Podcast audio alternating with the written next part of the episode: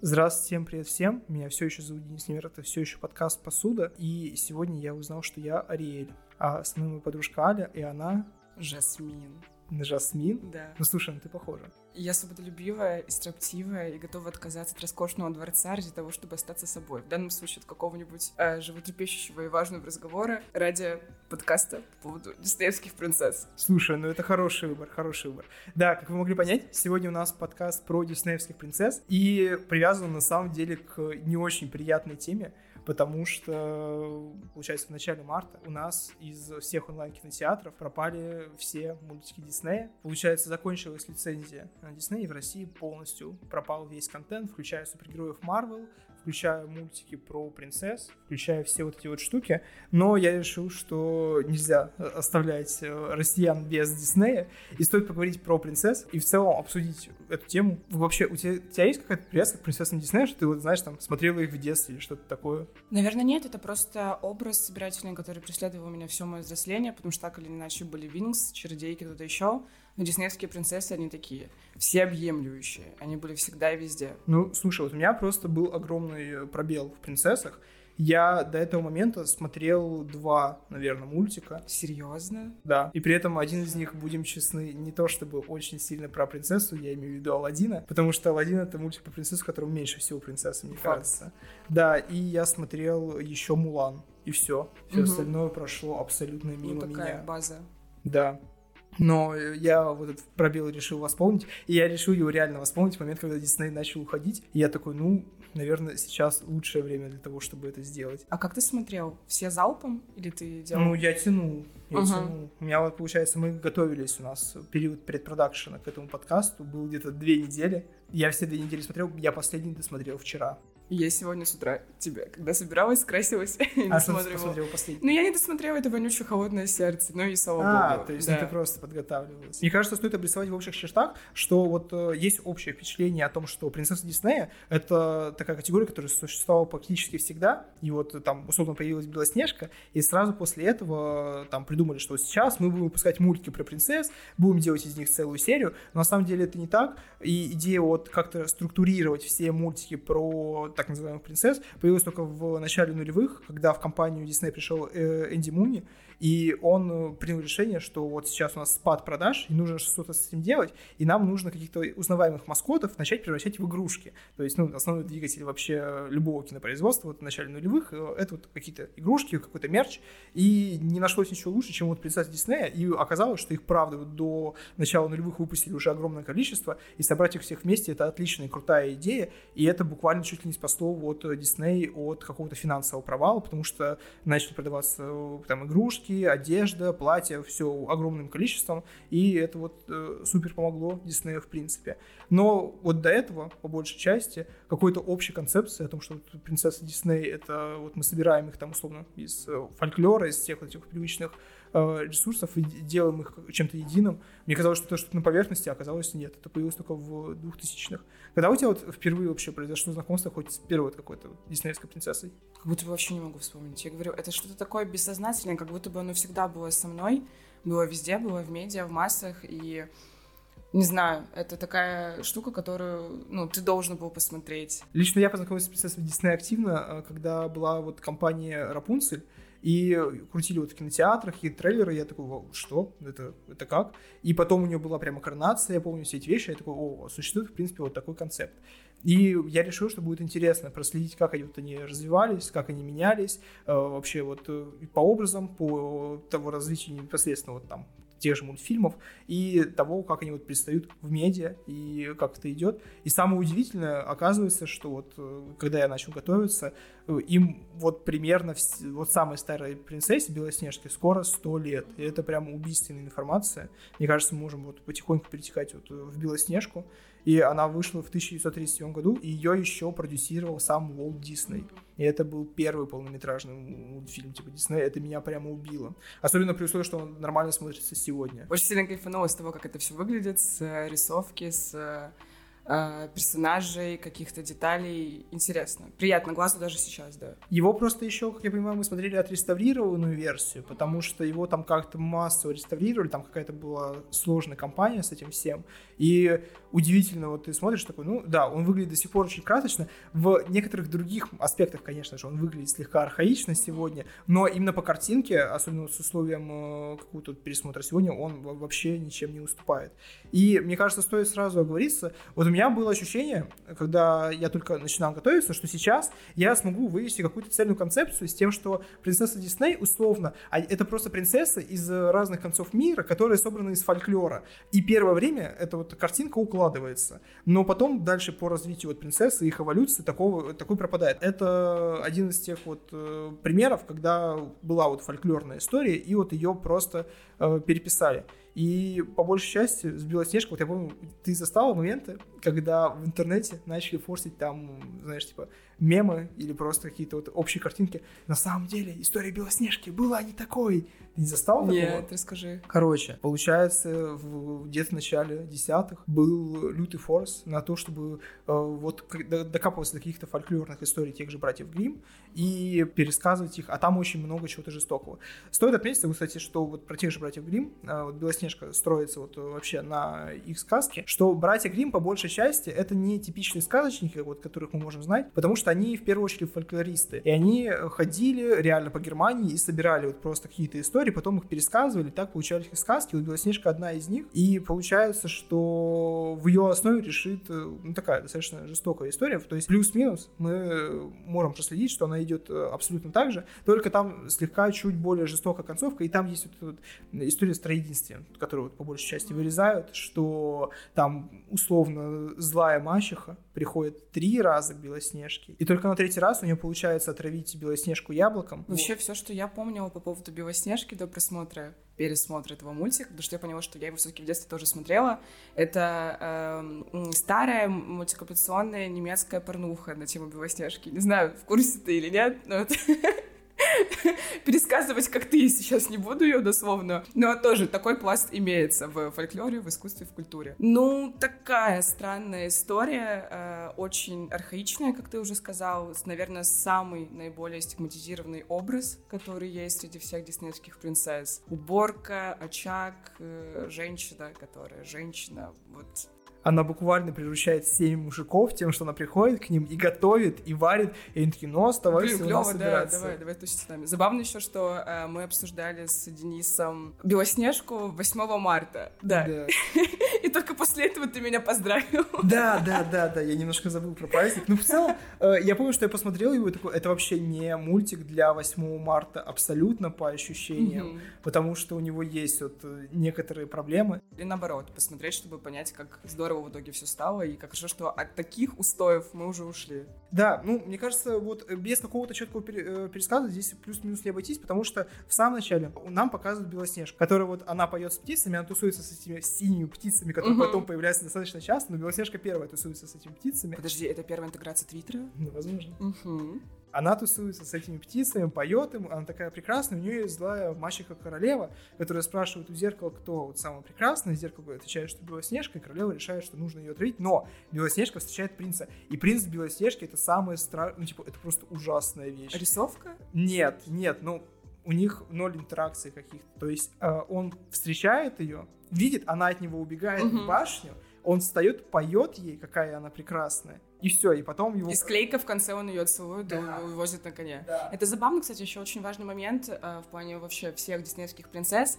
С прошествием лет длительное взаимодействие с какими-то любовными э, партнерами, она увеличивается. То есть мы видим Белоснежку, у которой, у которой в начале 3 секунды и в конце 3 секунды, и у той же Мулан, которая со своим э, возлюбленным тусуется весь мультик. Да-да-да. Потому что, ну, по ощущениям, реально у нее хронометража с гномами и химии с гномами куда больше. Поэтому и порнуха с гномами, а не с принцами, понимаешь? Все поэтому. Ну, реально, да. Это, ну, мне кажется, кстати, вот э, если ты начала сразу с порнухи с гномами, да, вот rule, всегда нужно начинать. Rule 34 по диснеевским принцессам, то, что страшно, потому что там очень много вот этих каких-то необычных образов, да. и когда он интегрируется вот во вселенную Rule 34, это всегда очень интересное сочетание. Еще интересная вещь, а, об этом не говорится в мультике, но вот нужно понимать, что все претензии, которые мы сейчас высказываем этому мультфильму, на самом деле они более вот такие слегка поверхностно сатирические, потому что ну, он вышел реально сто лет Конечно. назад, и это первый вот полнометражный мультик Диснея, и ясно дело, что просто со временем он оброс такими полукомичными смыслами, но когда тогда это выходило, то никаких проблем по большей части не было. Окей. Да, если сейчас вот как-то там трезво и серьезно оценивать, никаких проблем в нем тоже на самом деле вот суперских нет, в плане, ну да, там мало интеракции с принцем, но тогда их просто никто не понимал, как это все прописывать, возможно, до конца.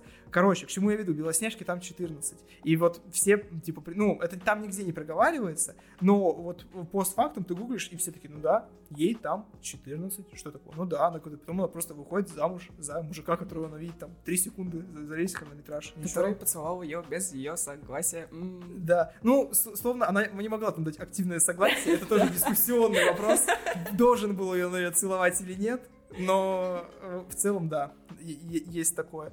Еще, мне кажется, что это вот мультик из того периода, когда вот было тоже уместно, сейчас вот по большей части такого уже в мультиках нет, э, строить э, мультики на основе того, что вот простачок, он там умственно отсталый. Ну, то есть, вот буквально, если гномы смеются, он ха-ха, он mm. не говорит. Да, ха-ха. я тоже на это обратила внимание. Еще меня смутило, что он лысый, то есть он ребенок, но почему у него нет волос? Как будто бы у него действительно какие-то заболевания, проблемы. Да, да, да, да. Ну, то есть сейчас просто по большей части, если показывают вот э, героев э, в таком направлении, либо их показывают как-то чуть-чуть более э, сдержанно, либо переводят в плоскость на того, что над ними не смеются. А там такие, ха. Там буквально пальцем тыкали. Да, да, да буквально да, пальцем да. тыкали. Угу. Ну, это, понимаете, это вот буквально, это сто лет от нас. Там... Да, типа там очень все поверхностно в этом плане. Э, каждая фраза Ворчуна, она про то, что м, женщины. И понятно, что именно это должно вызывать улыбку и смех. А еще, кстати, когда смотрел, обратил внимание, что, если не соврать, ну, по-моему, в Белоснежке единственной э, показаны какие-то религиозные моменты, она там перед сном молится. Да. Да, да пусть, да. пусть меня полюбит Ворчун, пусть у семи человечков все будет хорошо. Нигде такого больше не было. Да, кстати, ну это тоже вот очень сильно вот это эхо, то есть это же еще, знаешь, это еще самое страшное, это прям довоенный фильм. Угу, вот, да. Мне кажется, что я не смотрел, вот причем Бэмби тоже довоенный фильм. Я тоже, вот, когда оказалось, что я смотрел Бэмби, у меня было ощущение, что он снят там, ну, относительно недавно, а ему реально тоже там скоро да, лет. конечно. И это прям вот именно что довоенный фильм до Второй мировой, я такой, вау, удивительная картинка. Мне кажется, еще очень интересная э, штука, которая потом вот полностью или практически полностью пропала, они там все время поют или изъясняются стихами. То есть на русском это просто перевели вот в то, что они э, стихами разговаривают, но в оригинале, как я понимаю, они реально все время поют. И потом это высмеивалось даже в Шреке, то есть вот там Белоснежка во второй, кажется, части, она все время пела, и я в детстве это не считывал, потому что такой, ну в чем прикол? А в оригинале я понимаю, что да, Особенно пела с животными, с птицами. У меня наиболее яркий образ, который запомнился, э, в моей голове, это образ Белоснежки из Шрека, а не оригинальный, да. Когда птица взрывается, вот это все. Ну, кстати, между прочим, видно, что на самом деле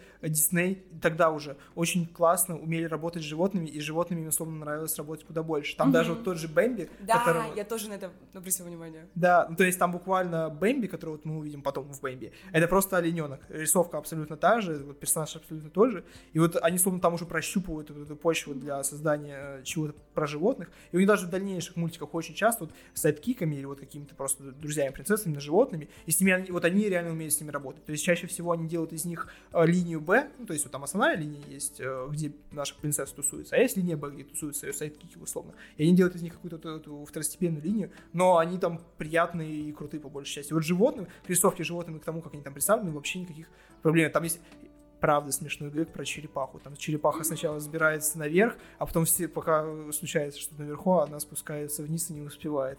Очень забавно, даже спустя сто лет. Это прикольно. Да.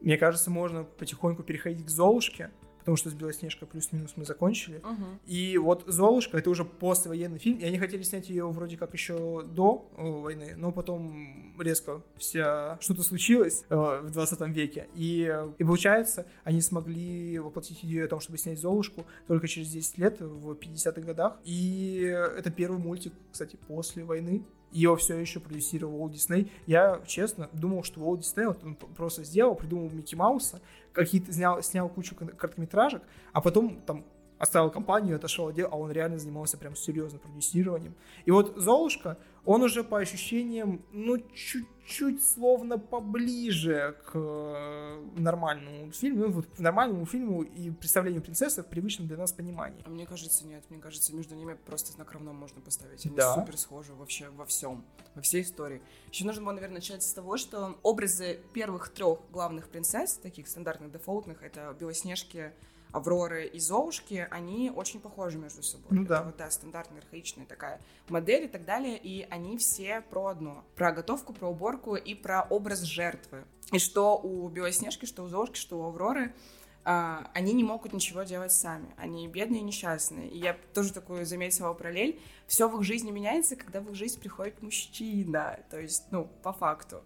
Uh, какие-то положительные изменения происходят только так.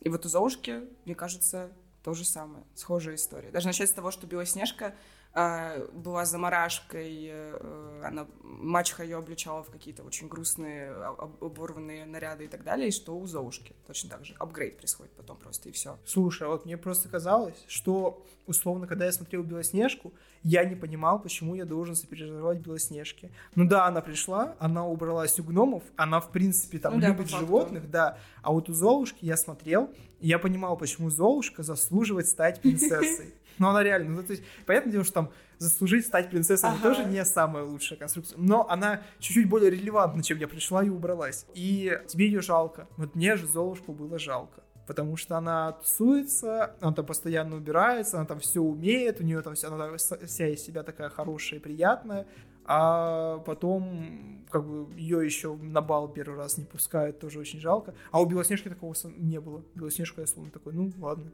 ты принцесса. Ну, ты словно, ты словно и была принцессой, чего. А вот Золушка заслужила. Окей, я поняла ответ на вопрос, кто твоя любимая принцесса.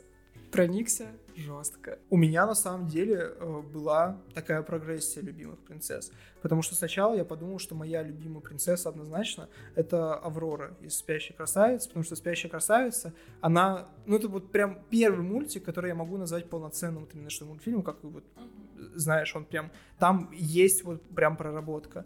Потом постепенно, возможно, вот я остановился где-то на Ариэль, э, но еще я смотрел Брейв. Сама э, Мерида там очень хорошая, крутая, но история вокруг нее у меня вот есть не проблема, но это, мне кажется, для обсуждения подальше. Еще прикольно с Золушкой, что это одна из самых старых, в принципе, историй на планете Земля. Шарль Перо, да? Да, да, да. Нет, нет, не Перо. Как а, это? Сейчас мне будешь про Шекспира еще разга- рассказывать, про татаро-монгольское ико, да, Фройля? Нет, нет, нет, он существовал, получается, еще с э, Древнего Египта. Потому что, да, там была история, ну вот именно какой-то общий паттерн про туфельку был с Древнего Египта, потому что там была принцесса, которую звали Родопис, ее украли из Древней Греции, привезли рабыни в Египет, но сокол, которым был бог гор, увидел эту женщину, подумал, блин, какая она красивая, фараону нужна именно она.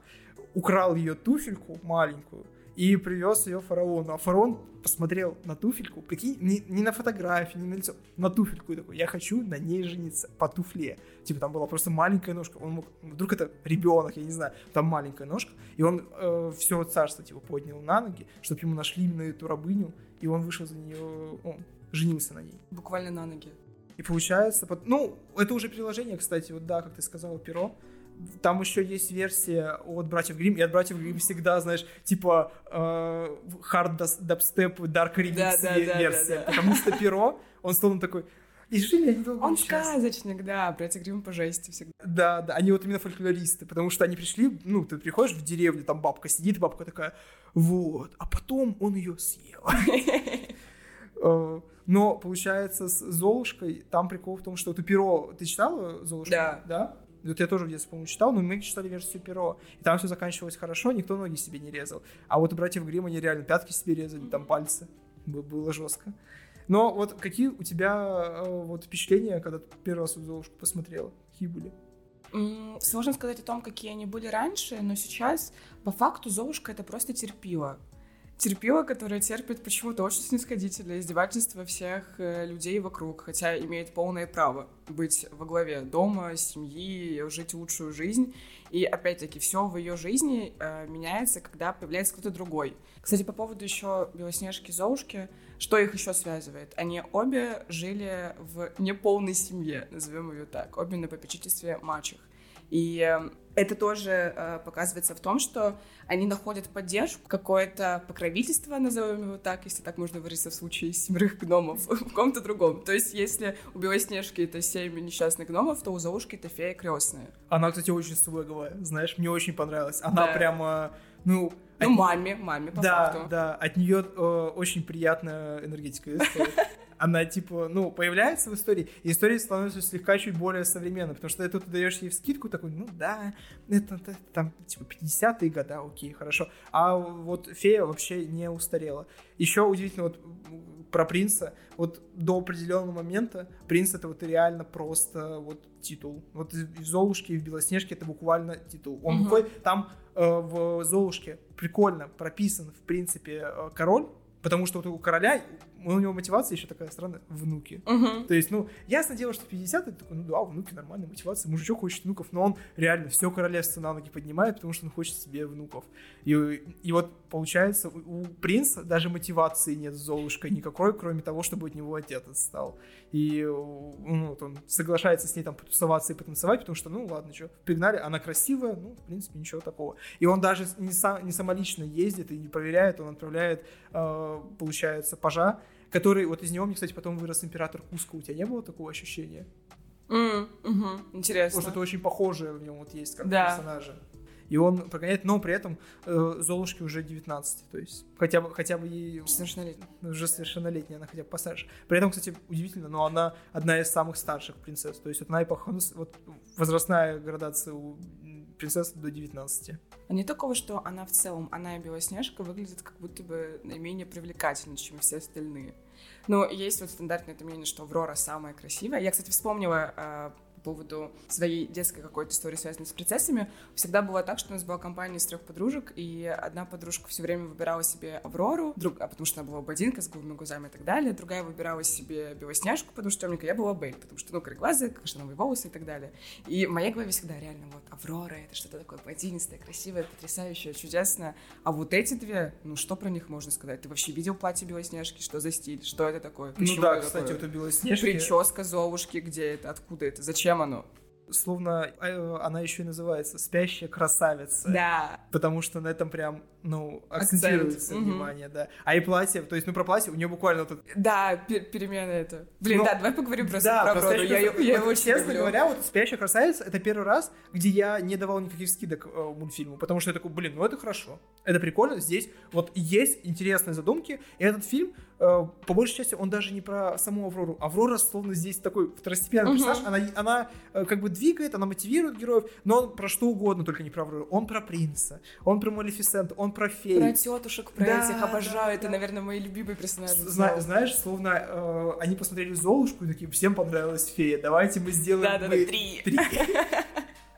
Ее будет три. И вот э, сцена финальная, где Аврора кружится с принцем в финале. Это вообще очень красиво и очень круто, и потому что у меня в, в голове было сознание, блин, а почему она ходит в этом синем платье? Она же должна быть в розовом. И в конце вот это я прям такой, блин, это, это круто. Это прямо кино, не побоюсь Он очень слова. красивый. Из них троих он нравится мне намного больше, в целом больше всех потрясающий. Даже рисовка. Вот эта сцена, когда э, замок, все это мрачное, как это прорисовано, как это потрясающе выглядит. Дракон, принц с мечом. Просто вау. Да, ну вот э, я говорю, главный прикол вот в том, что про Аврору в этом мультике мне есть меньше всего всего сказать. То есть э, он начинается с королей, и короли там тоже интересные, прикольные, у них там есть э, одна достаточно интересная сцена. Потом появляются тетушки, причем они, кстати, дарят, честно говоря, хуйню какую-то. Типа, она будет красиво петь, она будет красивой. Ну, то есть, ясно, что это как бы такие подарки, но в целом Малефисента приходит, и она такая, ну, она заснет. Вот, кстати, про Малефисенту. Я помню, что я смотрел вот э, экранизацию с Анджелиной Джоли,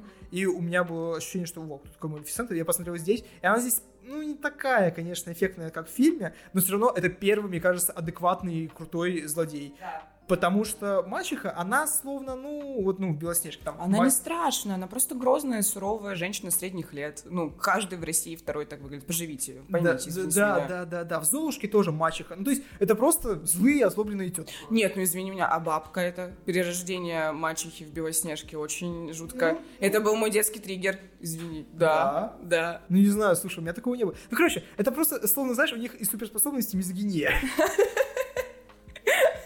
Ну, факт, да. Да, да, да, да. То есть Золушка тоже, вот у них буквально, они получают, Золушка, Белоснежка и Золушка получают за красоту. Вы, краси... вы слишком красивые. Угу. Все. А вот здесь Малефисента, она правда, ну, у нее, за ней словно что-то есть. Вот куча каких-то вот этих ее троллей, э, магии, вот это все. И она, в принципе, сама по себе вот такая эффектная. Правда, у нее нет мотивации как-то таковой. То есть... Э, Я тоже об этом подумала, да. Да, то есть она приходит, и она злое зло. То есть в той же Малефисенте, которая выходила как фильм, ей эту мотивацию подкрутили с тем, что там у нее конфликт угу. с королевой, э, вот это вот все. Но в самом мультике такой, но она злое зло, ее не пригласили, она на это обиделась и заставила ее там типа заснуть у меня было ощущение, когда я готовился, что вот сейчас про спящую красавицу я узнаю вот эту типичную тоже фольклорную историю, и почему-то у меня было впечатление, что братья Грим тоже в очередной раз написали какую-то жесть про то, что там Аврору, ну или там просто спящую красавицу, там именно разнятся, ее там насилуют, и там у нее вырастают дети, которые там феи за ними заботятся и вытаскивают, но у братьев Грим такого не было. У братьев Грим очень стерильная история, и она в один в один сходится с тем, что написал Перо.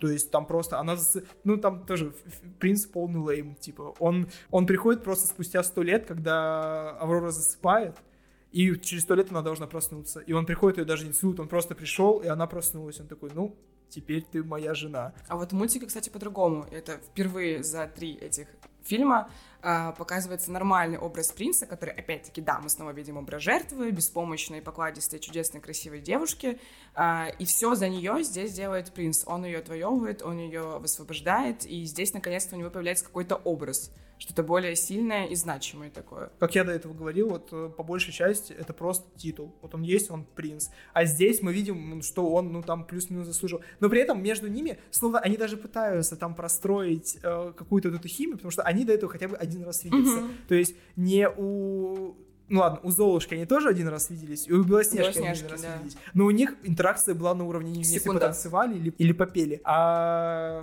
здесь они даже там разговаривают и реально друг друга влюбляются с первого раза, и даже готовы отказаться там абсолютно от всего ради друг друга. Ну, то есть, в принципе, «Спящая красавица» — это первый такой вот уже плюс-минус полноценный, без скидок, вот серьезный мультфильм, который ты можешь посмотреть сегодня и даже остаться довольным, по, по большей части. Ну, смотри, со стороны мультфильма, да, однозначно лайк, но со стороны принцессы мы с тобой уже сделали такой вывод, что, наоборот, очень сильно в минус. То есть основной point, э, основной какой-то образ у нее — это только красота. Что транслируется людям? Транслируется то, что красота — это самое важное, это самое главное, самое значимое. Ей дарят красоту, э, за красоту за ее борется, она все время красивая и так далее и тому подобное мы, решили, что мы будем бить по тройкам примерно, и сейчас у нас закрывается первая тройка, получается, вот это такой плюс-минус, наверное, золотой век принцессы Диснея, ну, потому что он первый, по сути, вот он ввел э, абсолютно какой-то канон, потому как принцессы работают. Самый классический. они такие, да, самый классический. И вот здесь, по большей части, можно сделать вывод, что принцессы, во-первых, либо становятся принцессами, э, либо, ну, там, по праву рождения, но по большей части вот за счет того, что они просто выходят за принцев. То есть нет такого, что я там принцесса сама по себе, и и, тусуюсь. И они, ну, типа, такие достаточно архаичные, они там, ну, убираются, готовят, и они добрые. Ну, то есть вот э, единственное, вот наиболее яркая принцесса, мне кажется, все равно здесь Золушка, потому что Короче, у нее история интересная. Да, у нее история интересная. Там еще есть сайдхики в виде мышей, которых вот Дисней такой... Обожаю мышей этих, да. Да, Дисней понял вот после Белоснежки, что они правда, видимо, умеют работать с животными, сделал ей э, мышей, с которыми вот они тусуются. А спящей красавицы он сделал нянечек. И вот они по большей части тянут, потому что вот если брать, условно, там просто пересказ э, какой-то сказки, там не получится даже на час. А здесь за счет этого они прям вытягивают. Но ясно дело, что вот с сегодняшнего дня э, их образы и то, как они ведут, это, это интересно и занимательно, но там условно говорить, что это вот золотой стандарт женственности, это будет, по крайней мере, странно. Интересно, что у Диснея практически всегда очень большие перерывы между вот этими декадами по принцессам, и между, получается, «Спящей красавицей» и «Русалочкой» прошло практически 30 лет. Ровно. Да, да.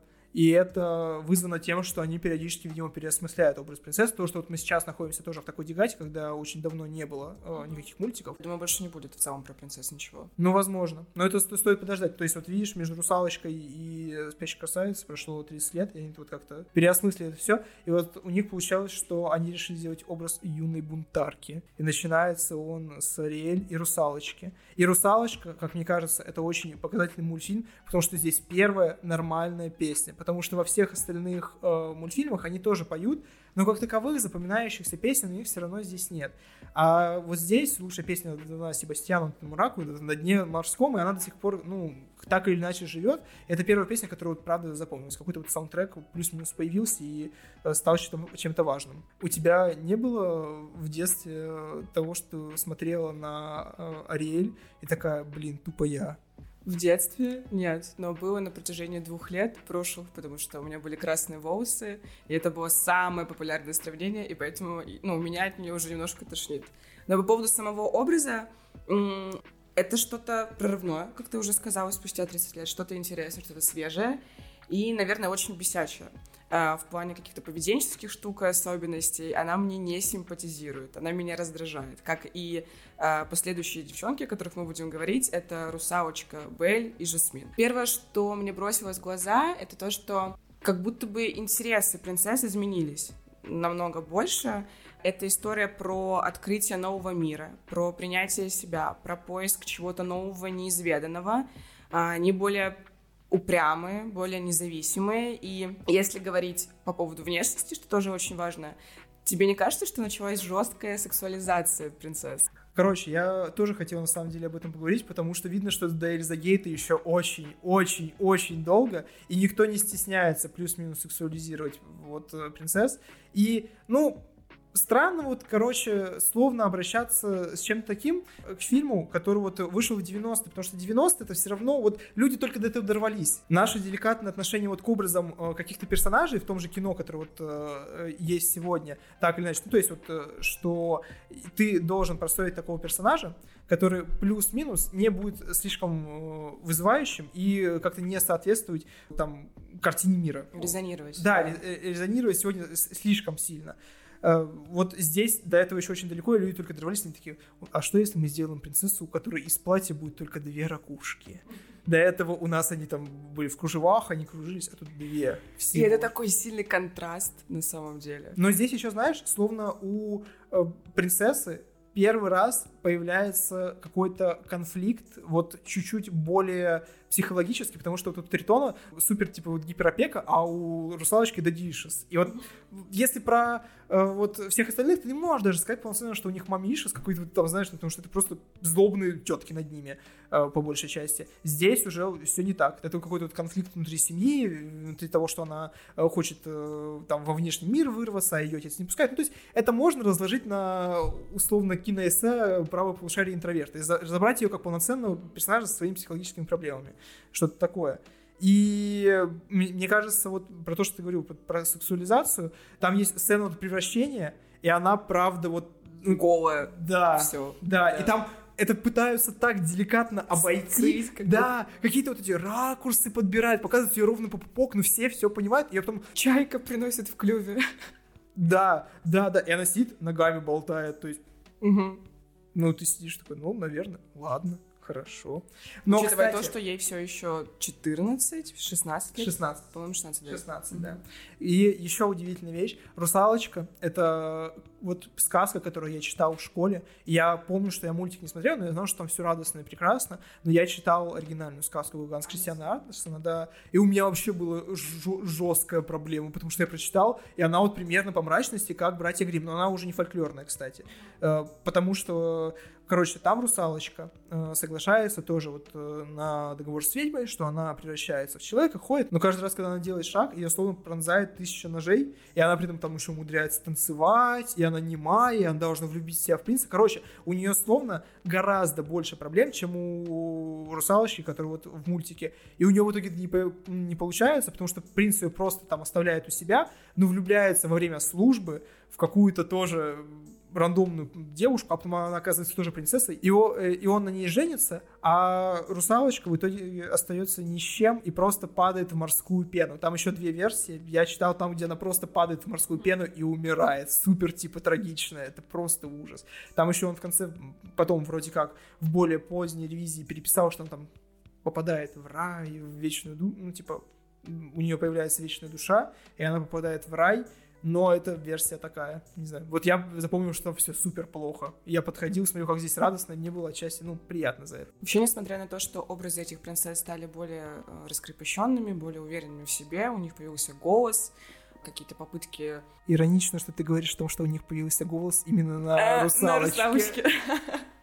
Да, появилось желание вырваться из действительности, начать строить свою жизнь, назовем это так, а все равно очень большой акцент делается на внешность и на то, как сильно она влияет на историю русалочки. То есть, по факту, принц влюбился в русалочку просто из-за ее внешности. Я записала себе 36 вопросов, чтобы влюбиться без самих вопросов, потому что по факту они не разговаривали, они молча ездили э, на лодке под пение крабов, э, птиц, журавлей всех на свете. Они долго томно гуляли, смотрели друг на друга, но по факту ни- никакой химии, никакого такого более плотного взаимодействия между ними не было, и это забавно. Ну, слушай, словно он до последнего момента не был согласен э, на ней Не был уверен, да. Да, пока не услышал ее голос. То есть, но с другой стороны, словно это даже хуже, потому что она вот просто его один раз спасла, и он такой, ну, я готов жениться на женщине, Нет, но он, же, он же прям он влюбился в ее голос. Ну, и забавно, да. что его помощник, вот тот товарищ седой, а, он подходил к нему мультики и говорил, мол, Эрик, родной мой, друг мой, рядом с тобой красивая, потрясающая, живая девушка. Давай, красивая, а, живая, что такое какие-то были прилагательные, женись. То есть акцент все равно на это. Но Эрик не был согласен. Но вообще, это первый раз, мне кажется, вот, когда у них прямо есть вот это вот долгое взаимодействие, и словно ты веришь, но ладно, они там потусовались пару дней, три дня, угу, три да. дня словно даже достаточно. Для это, это... принцесс вполне. Да, да, да, это лучше, чем до этого, когда они один раз видятся, а потом... Чем гроб, да, да, да, да, да, да. Есть такое. А еще удивительная вещь, тоже вот в контексте того, как э, делалось раньше, э, там каждый пузырек отрисован вручную. Ну, «Русалочка» тоже очень красивый мультик. Я залипла на кадры в самом начале, где шторм, э, где вся вот это вот безумие, искра, буря, безумие. Очень красиво. Еще такой момент, что здесь русалочка делает все ради мужчины.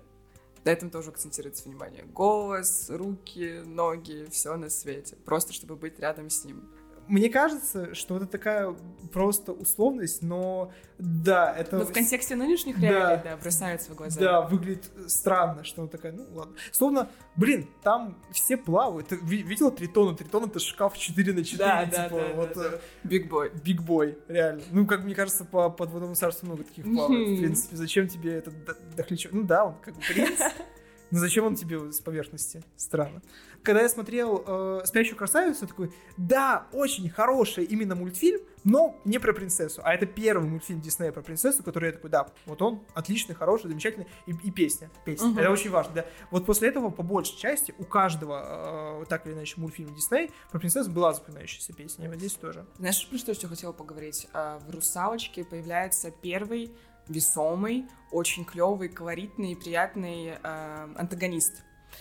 Я кайфую с Урсулой, я ее обожаю, она мне очень нравится. Вообще бытует мнение, что м, все антагонисты в фильмах про диснейских принцесс, это трансляция каких-то качеств, характеристик, которыми принцессы сами так или иначе не должны обладать. То есть корысть, злость, э, это про внутреннее. Про внешнее — это старость, это полнота, что мы видим у Урсулы. Но в любом случае она очень интересная. Она, знаешь, словно э, Малефисента, только прокачанная, и у нее есть какая-то мотивация. Да, власть — это такая очень простая мотивация, но она хотя бы есть. Да. Потому что Малефисента, ну, вот она, а что? Ну, вот она превратила, она заснула, и что Малефисента с этого получила? А Урсула получает власть, это как бы ее уже плюс-минус мотивирует, и при этом у Диснея тут все равно вот здесь вот эта тяга к тому, чтобы э, превратить злодея в какого-то какую-то огромную ебень под конец, потому что Урсула превращалась в просто огромного вот этого Кракен. кракена, да, да. кракена, Малефисента в дракона. Угу. И принц буквально, кстати, побеждал дракона.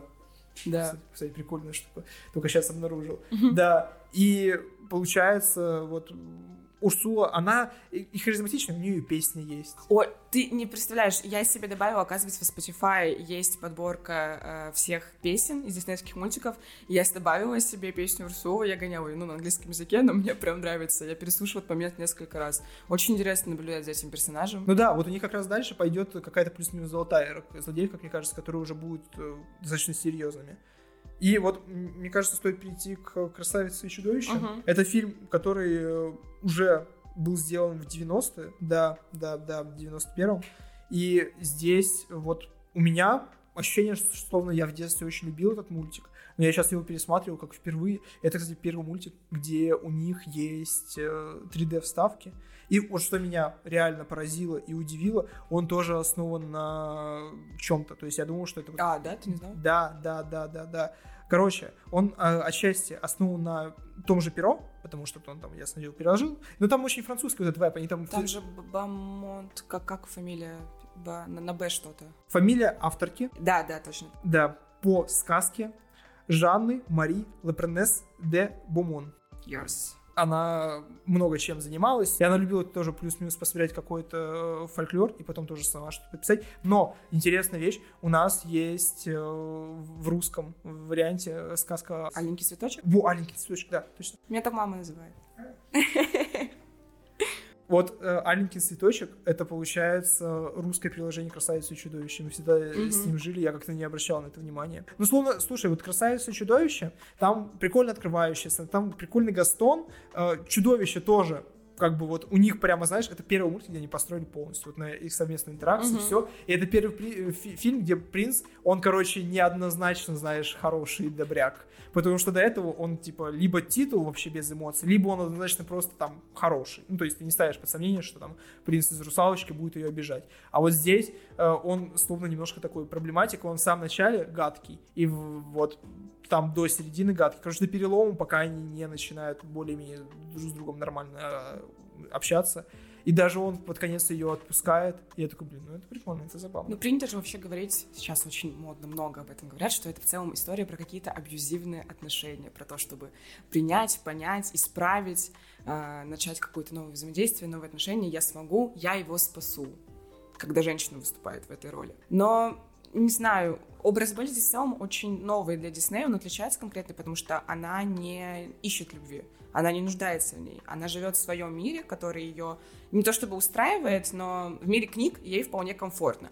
Она не ищет любви, не ищет себе возлюбленного, и когда попадает в дом к чудовищу, у нее нет мысли поселиться в нем, исправить его сразу же. Она пока не понимает. Ее основная мотивация — это спасти отца. А, и в этом мультике в целом очень забавно показывается образ многодетной матери, не знаю, заметил это или нет, там же очень часто есть сцены с э, людьми, жителями этой деревушки, и несколько раз там транслируется образ э, многодетной матери. Она полная, она старая, она стоит на какой-то площади, там ратуша, колодец, что там такое. У нее много детей, все кричат, все вопят, все плачут, ей не нравится, она не успевает. И на заднем фоне идет красивая, изящная юная Белль с книгой, которая все в целом не ебет, ей прекрасно, она не в этом мире э, семейных традиционных ценностей. А я думал, что новенькое. про э, птичку Пэм, которая чайник. У нее же там тоже, по сути, куча детей. Да, да, и это тоже. Да. Кстати, тоже забавно. У нее куча детей, но гоняет она все время только с одним, с этим э, чипецом. Да, Почему? Да, что? Да, да, да. При этом она старая. А, а да, он да, словно да, да, не да. то, чтобы вот... Когда они становятся людьми, это тоже заметно очень да, большое. то есть словно, ну там ему лет пять, угу. может быть, ну то есть вот, словно не, не, не такая большая разница. Еще, что ты испытала, когда увидел, как выглядит метла в человеческом обличии? Приятная такая. Приятная, да. У меня было ощущение, что, возможно, ему стоило подождать, пока всех расколдуют, и еще раз посмотреть.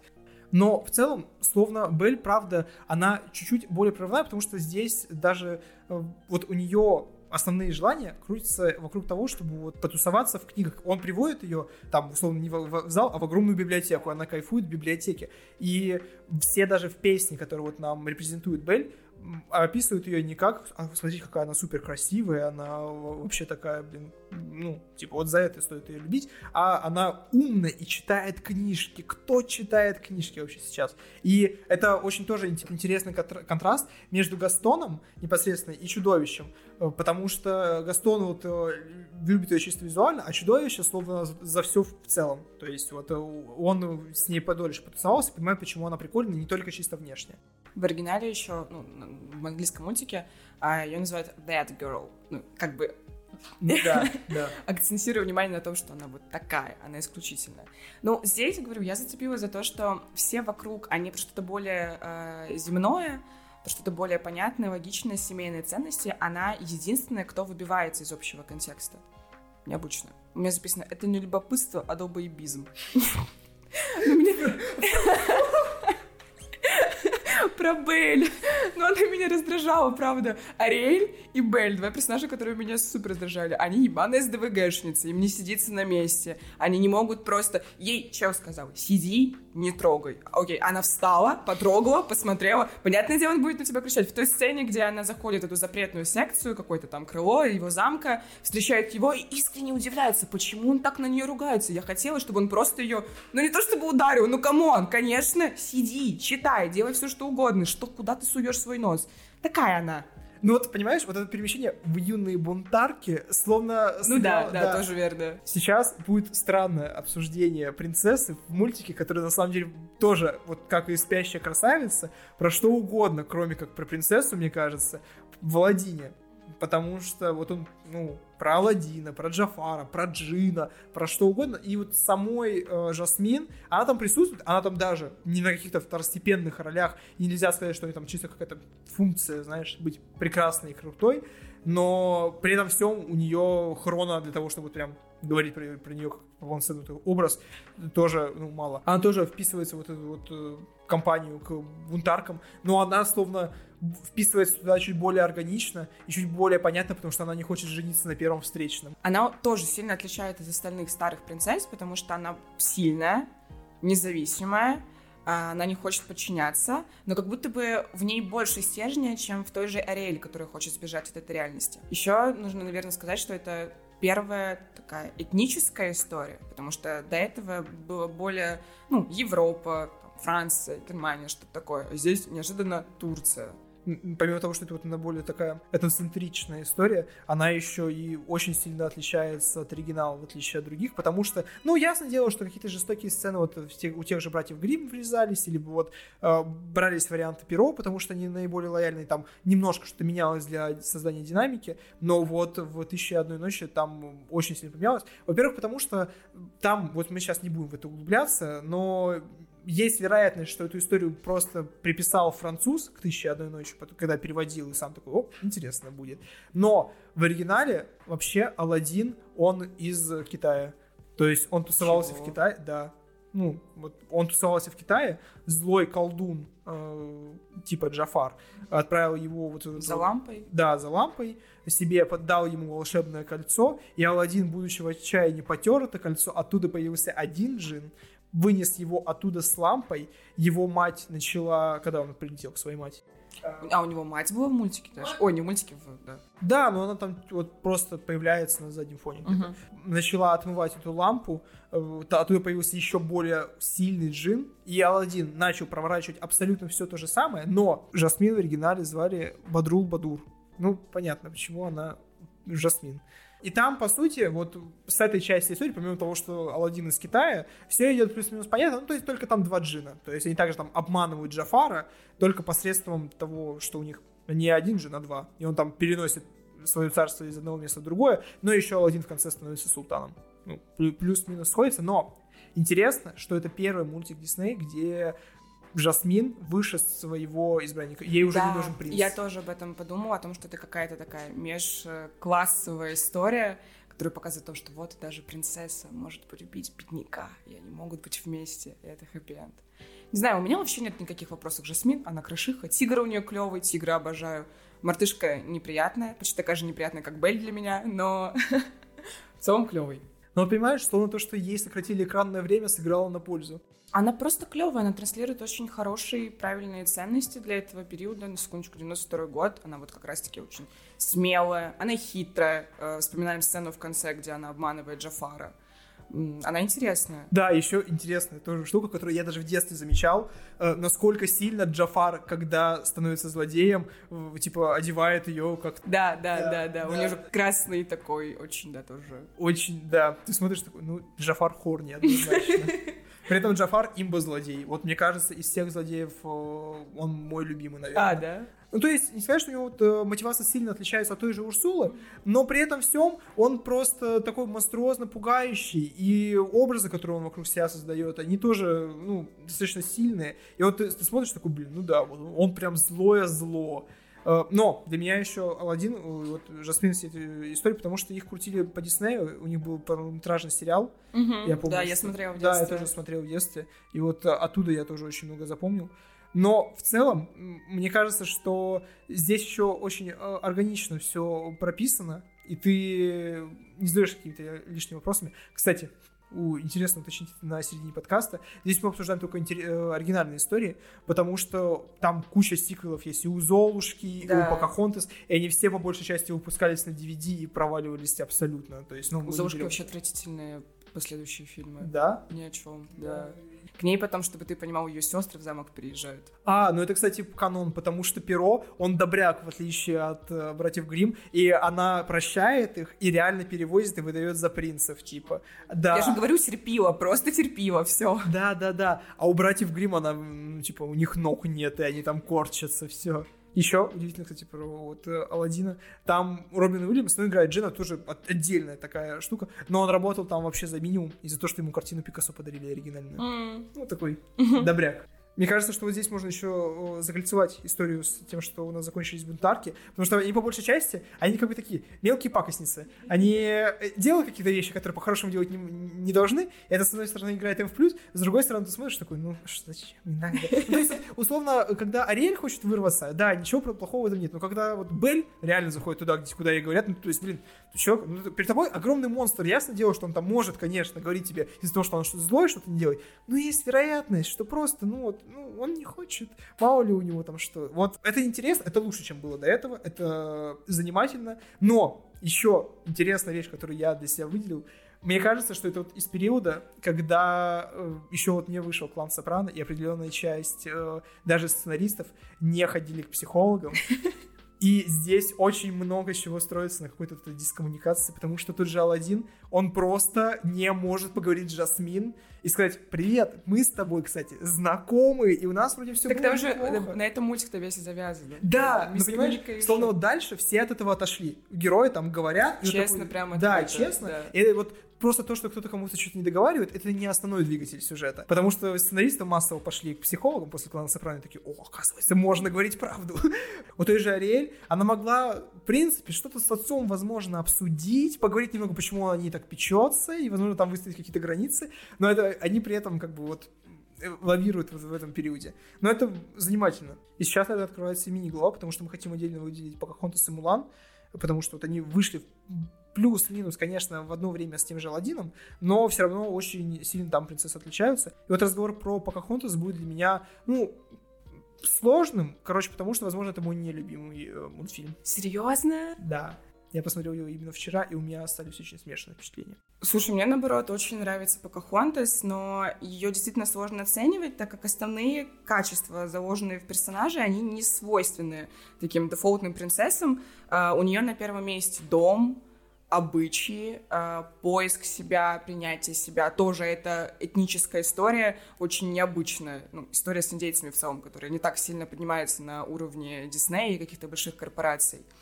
Духи, предки, природа, этнос. И интересно, что в основе нее лежит настоящая история, где на самом деле Покахонтас было 11 лет, э, и именно в возрасте 11 лет к ней приехал небезызвестный э, Джеймс. Джон Смит. Джон, Там да. есть очень... К ней приехал этот Джон Смит. Там есть очень э, смешная шутка на этот счет, которая вот, э, возможно, у нас в переводе слегка теряется, но он такой... Меня зовут Джон Смит. Она такая, какое необычное имя. А это буквально, вот если на русский переводить, это типа Иван Петрович. Да, да, да, да, да. Типа, Не, не очень необычное имя. Но история на самом деле жуткая а, про завоевание, про... Не знаю, насколько это была насильственная история, как будто бы вполне естественная для тех времен, тех народов, а, которым свойственна такая ранняя связь. Но Джон Смит приехал, завоевал, пожил с ней немножко, уехал, и впоследствии она вышла замуж за другого товарища, тоже... Да, она вышла за Джон Рольфа. Это тоже человек, который, на самом деле, э, интересной судьбы. Он умел выбирать себе женщин, потому что про его первую жену, э, вот, ну, про получается, ситуацию, как она погибла, Шекспир написал пьесу «Буря». Ого. Да, а вторая жена у него была вот Покахонтас, которая тоже... Она умерла в 21 год.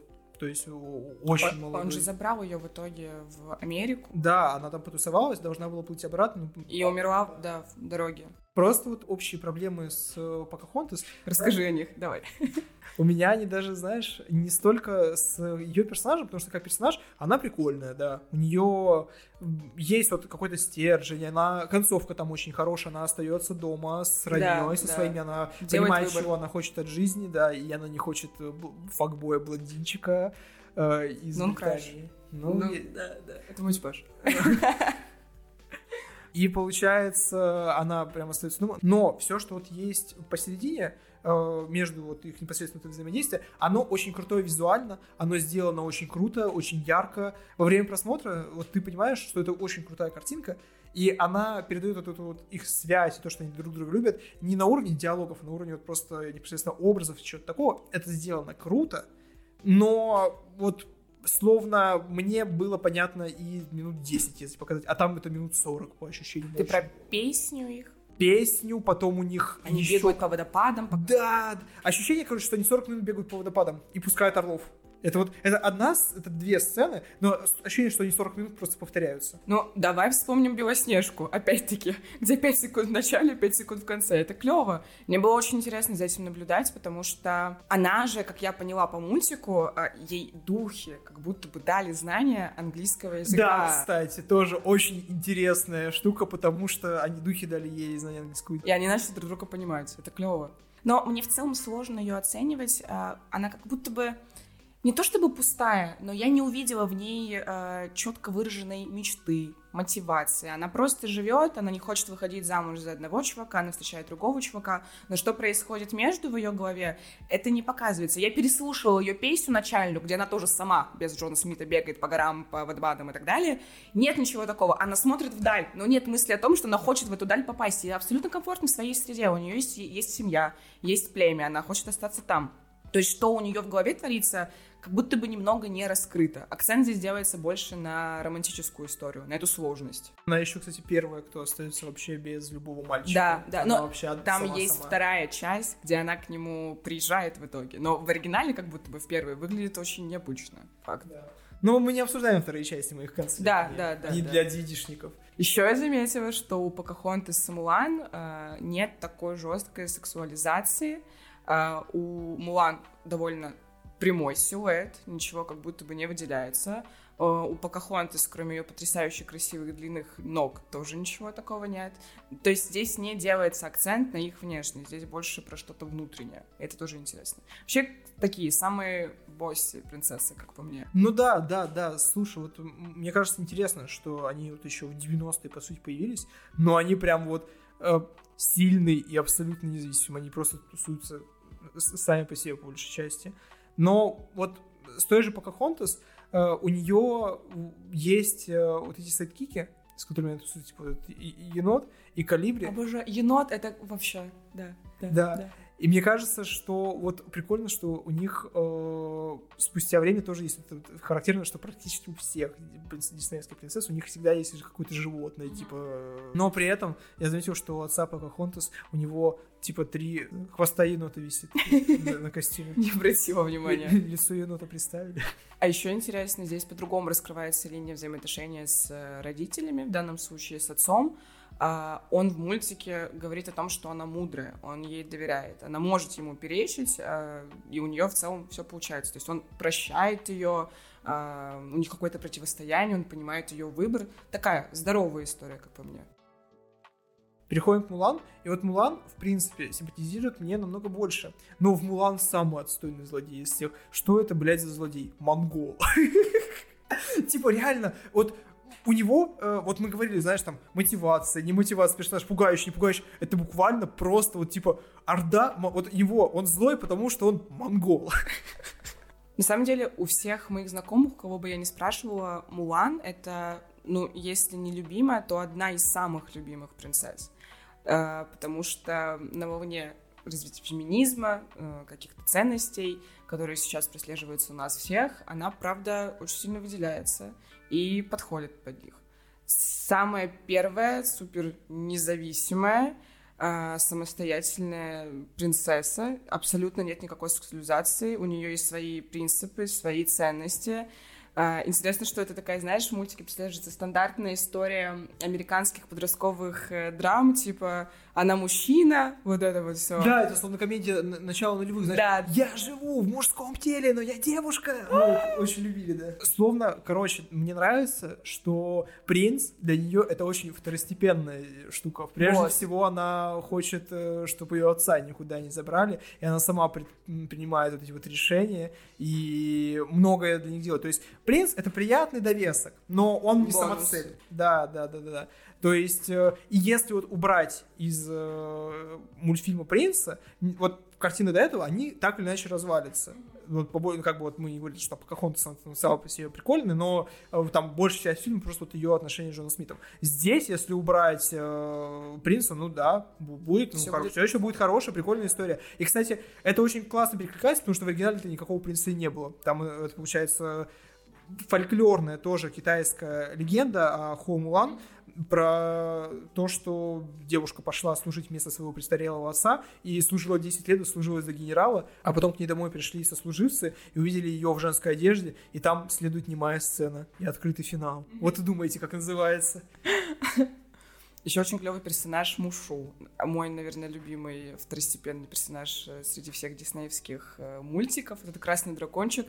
А, его в оригинале озвучивал Уилл Смит, и он получился таким немного выбивающимся из общего контекста, какими-то своими повадками, акцентом, возможно, и так далее, но очень харизматичный, прикольный. Очень наполненный мультик. Да, он, кстати, очень реально, ну, плотный на события. Там есть что вот э, именно посетить. То есть в целом, до этого такой вот по плотности был только Алладин, возможно. Угу. Алладин тоже.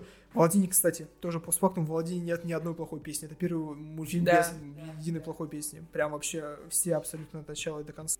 А, Мулан — это единственный мультик из этой серии, у которого, правда, клевая, смешная, интересная вторая часть с этими тремя принцессами, тремя помощниками ее возлюбленного. Интересная, непоганая. Непоганая? Непоганая. Кстати, у этого мультфильма очень интересная история взаимоотношения с Китаем, потому что Дисней всю свою жизнь пытается продавать свои картины в Китае. Это очень экономически выгодно, очень экономически прикольно. И они очень сильно пытались пропихнуть э, Мулан в Китай. Дисней для этого спонсировал э, фильм про Далай-Ламу. И они дали ему прокатное удостоверение только спустя года и только после китайского Нового года, когда все уже сходят в кино и все посмотрят, чтобы Мулан никто не посмотрел. И при этом в Китае он не стал какой-то большой бомбом, хотя, казалось бы, то есть не стало сенсацией. Да, да, все как бы такие. Ну, Интересно, окей. странно. Мне кажется, вот здесь можно закрыть вот этот переходный период э, между тем, что у нас просто какие-то вот девочки бунтуют, между тем, что они э, вообще машины для убийства, по большей части, и по переходу к тому, что ну, вот мы привыкли э, представлять, как, как женский образ в последнее время представляется в культуре, мы переходим к такому полноценному примеру того, как вот Дисней это рефлексирует и представляет сам по себе.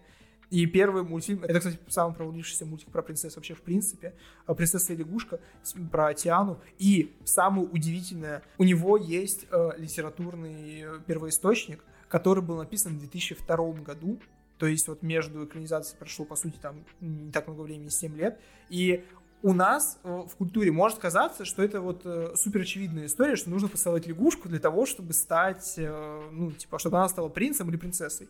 Но в американской культуре такого не было. И мультик снят по книге Элизабет Бейкер, которую вот, кстати, читают э, героини, насколько я понимаю, в самом мультфильме. И вот он про то, что там берешь, целуешь лягушку и становишься принцессой. Но в целом, словно Тиана, это прощупывание вот этой почвы, создание собственных принцесс без э, фольклорной или литературной основы, в принципе, потому что история по большей части оригинальная.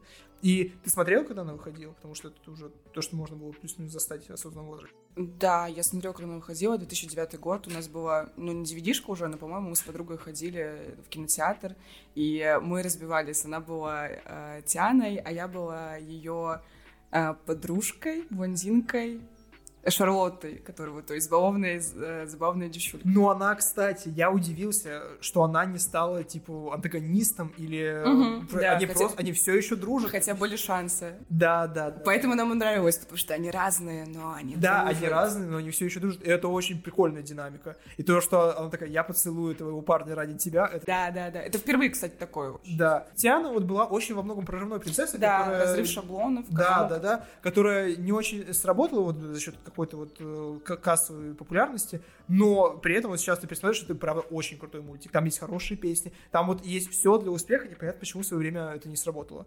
И у меня вот при просмотре складывалось ощущение, что это первый мультфильм, где принц вот до самого конца прям абсолютно, ну типа вот прям совсем гадкий, mm-hmm. он прям совсем бэтбой.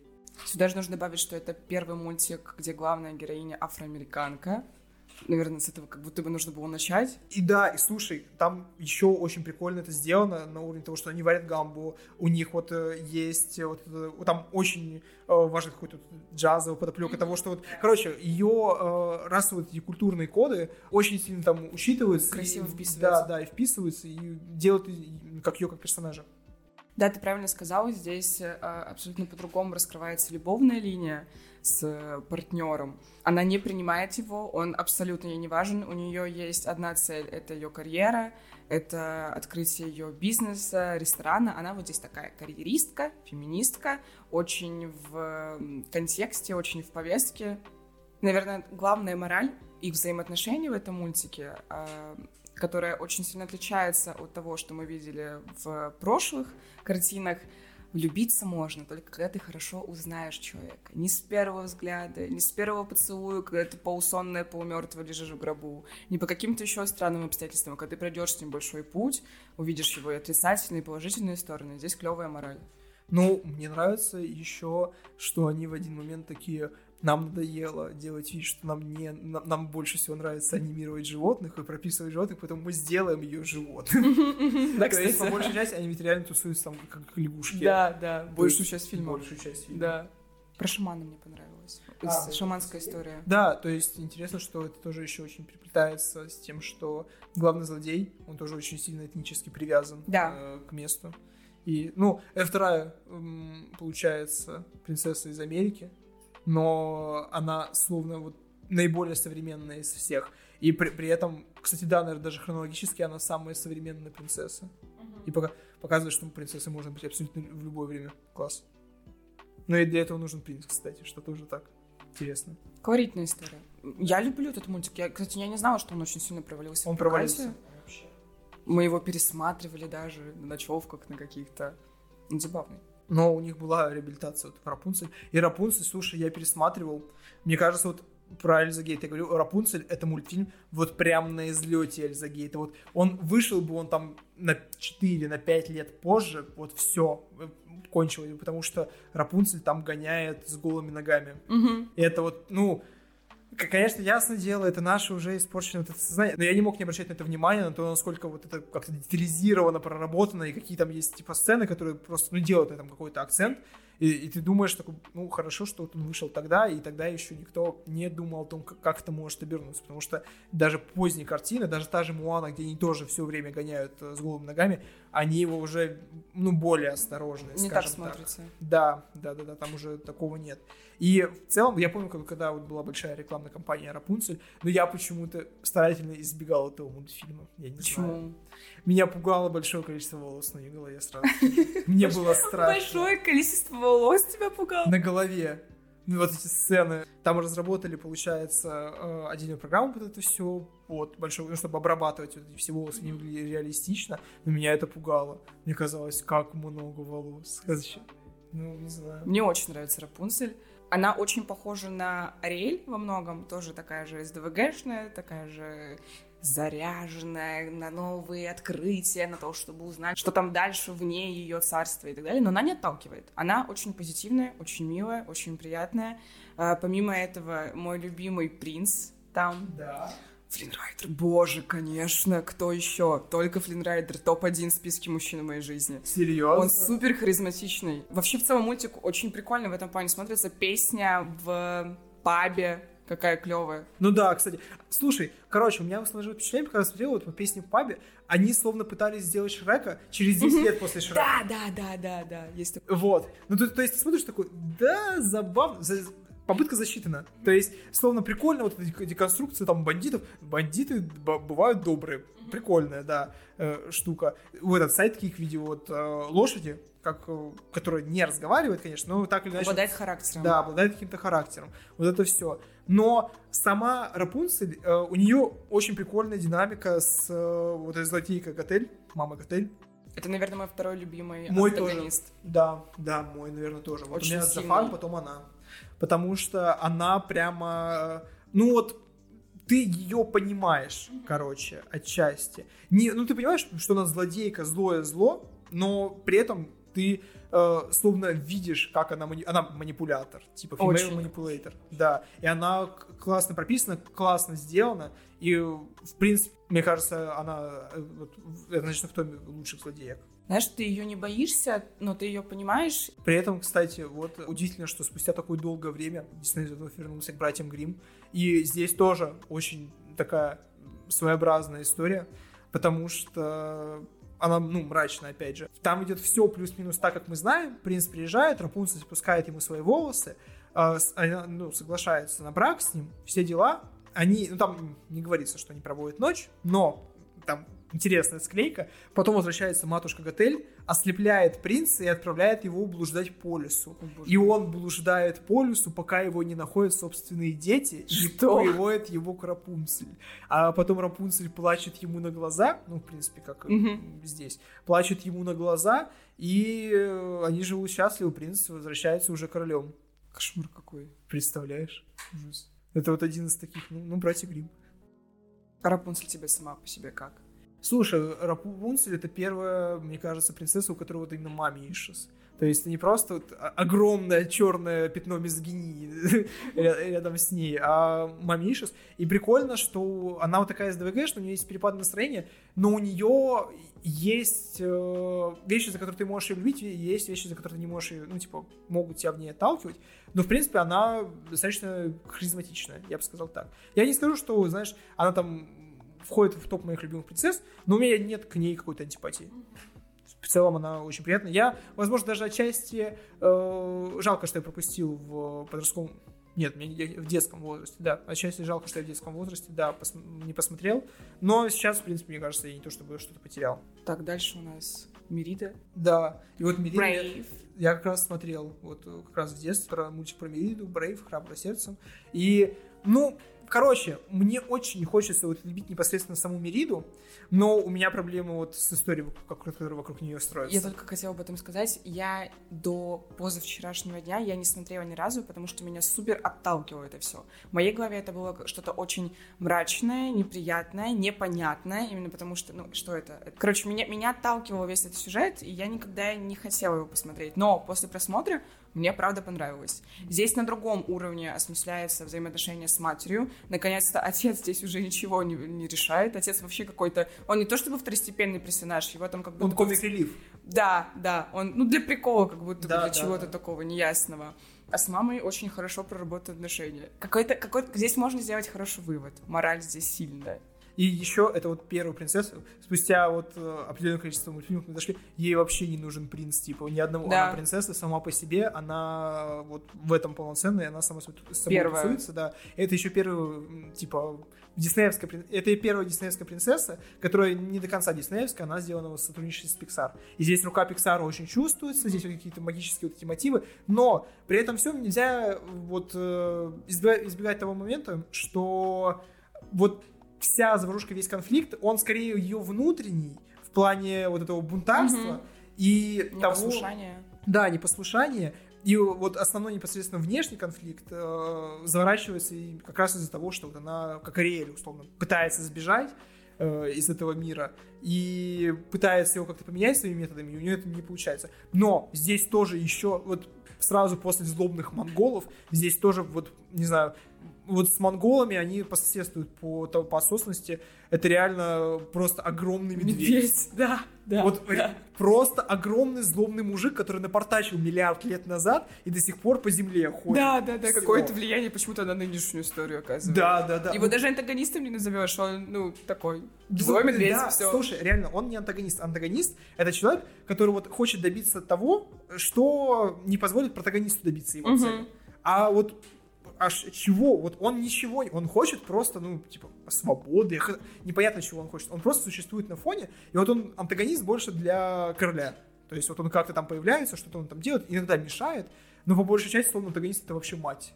Да. Вот, а потом они примиряются.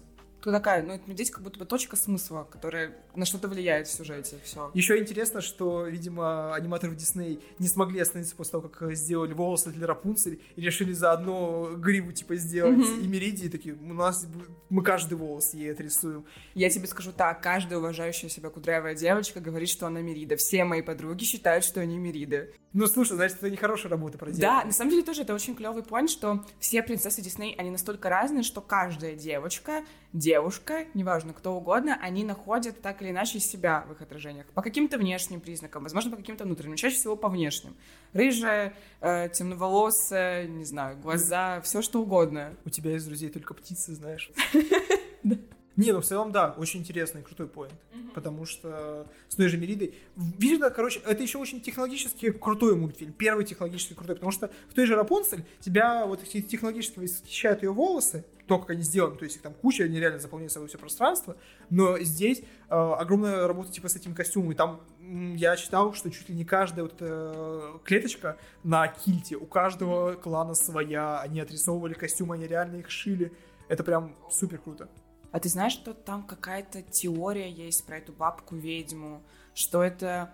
Я очень давно ее слышала, я все пыталась ее найти, не смогла. А есть какая-то теория, диснеевская пиксаровская, что это бабка, которая э, помогла изменить судьбу Мериде. Это, по-моему, перерождение э, Бу из корпорации монстров. Что-то такое. Слушай, короче, на самом деле... Ты знаешь про это? Я знаю Ага. эти теории, я пытался их перед э, подкастом нагуглить, посмотреть вот там про, про всю эту связь, но это вот на уровне вот здесь у Протянутая неё за уши. стоит такая же кружка, а где, смотрите, где такая же. Ну, то есть это могло быть просто как там почерк, э, как подпись Мгм. на Аниматора. картине аниматора, да. То есть вот Pixar везде добавляет свой фургончик, особенно вот бренд какой-то, во все фильмы, и там она тоже стоит вот в избушке у этой бабушки, но это могло быть просто вот как, типа, забавная пасхалка. И вы развиваете из этого прям полноценной теории. Э, Я, ну, я знаю, некоторые люди так делают, но вот Ну да, Такая, протянутая да. за уши. на цельное восприятие это, мне кажется, слабо вли- влияет. И вот здесь, ну, интересно, короче, что вот здесь пр- проработка вот образа матери, словно до этого э, с образом отца такого э, еще не было. Р- решение Дадишес. Ну, условно, Ну, Вариэль. ну, Вариэль, но они решились не через разговор, а через просто он ее отпустил. как-то. Через мужика. Да, через мужика. Он такой, ну, ты нашла себе другого мужика, хорошо. Передаю из рук в руки, Из да. рук в руки, да. А здесь они реально просто поговорили, ну, не- насколько можно поговорить с медведем, просто вместе потусовались, и Сколько все. можно поговорить с медведем? Да. Мне, кстати, очень харизматичный медведь из матери вышел. Да. Я кайфовала. Прикольно. Медвеж... Да, вот эти трое ребятишек. Ну, в принципе, понимаешь, вот прикольно обсуждать его в деталях, но когда ты вот... Цель- целостная картина так себе, Так согласна. себе, да. Потому что вот его очень хочется любить, но любить его настолько вот... Ну, как будто бы не за что. Да. Не цепляет, нет чего-то близкого. Даже, ну, есть определенные... Мы с тобой говорили до подкаста про психологов, про различных проблем. Маме issues знали, плавали, были. Но я все равно как будто бы не почувствовала э, чего-то такого, что да, это оно. Оно зацепило, оно вот... Потому что там даже история такая, она не хочет выходить замуж. Сейчас это ни у кого из да. живущих людей, это не актуально, это не откликается. В контексте какой-то старой, древней этнической истории шотландской, да, прикольно посмотреть, изучить, но это как Покахонтас, что-то незнакомое, непонятное. Но посмотрели, все. Да, в целом тебе больше просто нравится сеттинг и все, что вокруг него. Да. Но теперь мы переходим к Муане. И вот Муана, вот я говорю, что Покахонтас моя нелюбимая принцесса, вот Муана, наверное, с ней вообще соперничает, потому что Муана, я помню, когда этот мультфильм выходил, я такой, ну, наверное, забавно, но в целом так, так. И я сейчас посмотрел, я вообще ничего, мне кажется, не потерял. Муана это прям, ну вот, я выкинул из э, мультфильма про Муану Муану и оставил там Мауи. Вот я, я сделал Алладин наоборот, не знаю. Ну, наоборот, сделал бы Алладина. Вот насколько она мне не понравилась. Я вообще не поняла мультик. Он как будто... Не то, что же не про принцессу. Он не, ну, не про что. Он пустой сам по себе. А, там вода и два волосатых человека. Все. Которые мокнут и сохнут за секунду. Да, да, да. Я тоже обратил, что они сделали э, графику лучше, чем в Рапунцель, потому что в Рапунцель есть момент, где получается, они оба мокнут, но у принца не просвечивает рубашка, потому что видно, что технологии тогда еще не могли сделать эту мокрую ткань, а здесь видно, что все, мы умеем работать с водой, и они прям такие, вот у нас она опять мокрая, посмотрите. Причем вот здесь уже понимаю, что детский контент должен быть чуть зарегулирован. И да, и она мокрая, но она мокрая секунду, чтобы никаких лишних мыслей, да, да, лишних ассоциаций не было вообще. Но, мне кажется, здесь еще складывается так, что просто отсутствие первоисточника, вот если в Мириде у тебя все равно классно сработана команда Pixar, которая умеет делать истории, здесь отсутствие первоисточника подвело, потому что Мауна это просто вот э, полинезийский миф, вот на, того, что вот был Мауи, ну, в Полинезии есть там Мауи, и он реально совсем справляется. Вот если есть миф, он там приходит, бьет гору, из горы вываливается камень, он камень ставит, люди счастливы. Вот так это работало. А, здесь вот отсутствие какого-то первоисточника, помимо вот этих мифов, которые там рассказываются периодически, очень сильно подвело. И словно тебе не хочется за ними до конца следить. Не хватает чего-то, он пустоватый. Да, и даже момент, который заложен, что должны тебя трогать, какое-нибудь там взаимодействие с бабушкой, это круто, забавно, но не более вот тебя всерьез не берет. И той же химии вот между Мавой и Муаной тоже не происходит. При этом, кстати, ладно, тоже вот интересно, у них же нет любовных взаимоотношений при этом. Они просто там, ну, коллеги. Они даже не друзья, они коллеги. Коллеги. Ну, реально, у них вот какая-то такая... Кооператив такой интересный, морской, модный. Да, нет, да, Элизагейта, кстати, там еще два года, наверное, на полноценного, но как бы контент такой. Ну да, сенситив. Сенситив. У тебя есть что-нибудь еще про Муану сказать? Нет, мне она вообще никак не нравится, не привлекает, не цепляет. Вообще ноль? Ноль. У меня, наверное, тоже. Но на самом деле, вот, просто она ничего нового на самом деле не приносит, потому что она словно как Покахонтас, да. и у нее, э, у нее это как, как смесь. То есть отец ее там тоже, да, не отпускает, как э, Тритон условно. Но она вырывается, все. В конце она приезжает, все таки ну, да. Это смесь Покахонтас и Ариэль только... Какая мораль мультики? Вот можешь выделить какую-то, обозначить? Слушай, ну мне э, кажется, вот э, про то, что никогда не стоит э, бояться отправиться на приключения и попробовать что-то новое. И преодолеть, преодолеть, преодолеть какие-то трудности, потому что она не может выплыть там за риф, а потом он переплывает, то есть буквально все то, что показывалось в предыдущих мультиках, они называлось моралью. Да. На этом основан. Да, да, да. Ну, блин, может быть, я так плохо смотрел, или вот он с середины меня настолько не зацепил, что я такой, ну, все, да. Но там даже, понимаешь, там бабушка, когда к ней приплывает в самом конце, и они вот там проговаривают что-то на уровне, типа, ну вот, по сути, должна проговариваться мораль. Она просто ее там мотивирует попробовать еще раз. И она пробует еще раз, и у нее получается. Мне кажется, ну, так. А единственное, что у меня ассоциируется с Моаной, там есть какая-то песня, тоже плюс-минус известная. Да, которая... Э, Ты споешь сейчас? Спасибо. Ариэль, споешь? Давай еще раз. А там ее в оригинале ее поет Скала. О, Джо, который, да, Джон, да, да, Окей, окей. Да, да, да. один скала. Вот, ну в целом нам не нравится Моана. Вот, такой, вот такая мораль у Моаны. Всего подкаста. Всего подкаста, да. Моана отстой. Ну, мне кажется, пора. Какая твоя любимая принцесса? Моя любимая принцесса не является официальной принцессой как таковой. Там же есть, на самом деле, миллион. Это Эсмеральда, да, да, это да. холодная... Анаста... О, я про нее забыла, боже, их две. Все, отлично. Первая — это Мэг из Геркулеса. Мне кажется, самая недооцененная вообще, ну, несостоявшаяся принцесса, персонаж женский как таковой. Она очень клевая. Это я на тысячу процентов. А, плюс к тому я очень люблю, знаешь, типа у всех в детстве был какой-то свой гик. Кто-то по динозаврам прикалывался, кто-то по, я не знаю, по пиратам, по сокровищам. Я стопроцентная древнегреческая мифология. Я люблю это до сих пор, знаю ну, наизусть, если не все, то очень много.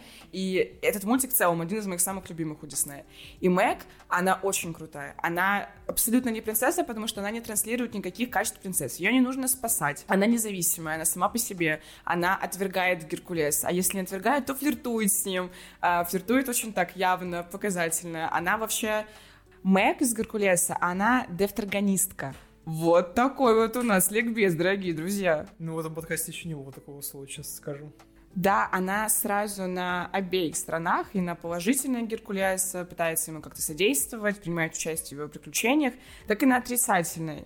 Она служит у Аида, и вообще весь этот колорит, он мне очень нравится, очень близок. Она супер саркастичная, а, ироничная, независимая, ей ничего никто не нужен, она действует исключительно из собственных интересов. Она крашиха, она клевая, и она красивая. Все, баста. Анастасия тоже мне очень нравится, потому что я люблю историю Романовых э, этого периода в том числе, потому что очень понятен сюжет, читаемый, очень красиво. Э, сцены вот в, в бальном зале, все, что с ней происходит, очень близко, очень клево, очень нравится. Мне нравится и русалочка, и Мирида, возможно. Две. Но это, ну, я не знаю. Да, какой-то фетиш на красных, рыжих женщин. Красных, да. Ты поэтому меня позвал на подкаст, когда еще не перекрасилась? А какое твое любимое платье? Есть любимое платье? Ну вот недавно на показе Белла Хадид. Ну, Белоснежки полный кал, а не платье. Полный кал. Вообще как, как какой-то а при этом все, она на всех артах только в нем. Только в нем, да. Это реально пиздец. У Золушки что-то такое слишком... Ну, тоже нет. Нет, не особо. У Авроры нет прикола в платье, есть прикол в его перемене. Ну вот мне нравится больше всего Блин, русалочки заебись платье. Такое, да? Я поняла, мне нравится... Э, ну, это тоже не платье, это наряд скорее. У Жасмин, где у нее топ такой с э, рукавами. И как будто бы у нее даже не юбка, а штаны. Да, у нее штаны. Да. То есть даже в этом показывается, что она ну, слушай, мне очень нравится вот именно сцена из э, «Спящей красавицы», где она кружится, и у нее цвет платья меняется. Вот, ну, вот меня... это сам момент. Да, да сам кайфовый. момент, но это словно меня полностью. Я не то чтобы супер разбираюсь в платьях, так что... Что ты разбираться? У одной да. желтое, у другой но, синее, у другой зеленое, извини. Да, да. У них, кстати, интересно, как они это все потом это рефлексировали еще в «Ральф против интернета», где у них там... Да, вот, да, сцена, да, что да. они сами понимают, что за это время переосмыслять канал и редконить его уже как-то глупо. Но просто посмеяться над этим подобным. Ну, это забавно. Да, забавно забавно. В целом, наверное, так, если подводить какие-то э, итоги, э, ну, мне кажется, развитие принцессы Диснея абсолютно очевидно. И оно, ну, неплохое, при условии, что вот нам не очень нравится Муана, но тем не менее, э, курс отличный, курс замечательный, и из Белоснежки, которая превращает мужиков просто уборкой, э, мы пришли к нормальным, хорошим персонажам, которые, типа, работают вне зависимости от того, есть у них мальчик или нет. Это, ну, дорогого стоит. Наверное, здесь можно за закончить подкаст. Да, было очень приятно. Спасибо, Аля, за то, что ты пришла. Подписывайтесь на Алю во всех социальных сетях, я оставлю на нее ссылочки. Вот, подписывайтесь на подкаст, оставляйте комментарии, э, можете подписаться на Boosty или оставить единоразовый э, донат. И все будет в описании. Спасибо вам большое за то, что были с нами. Пока. Мяу.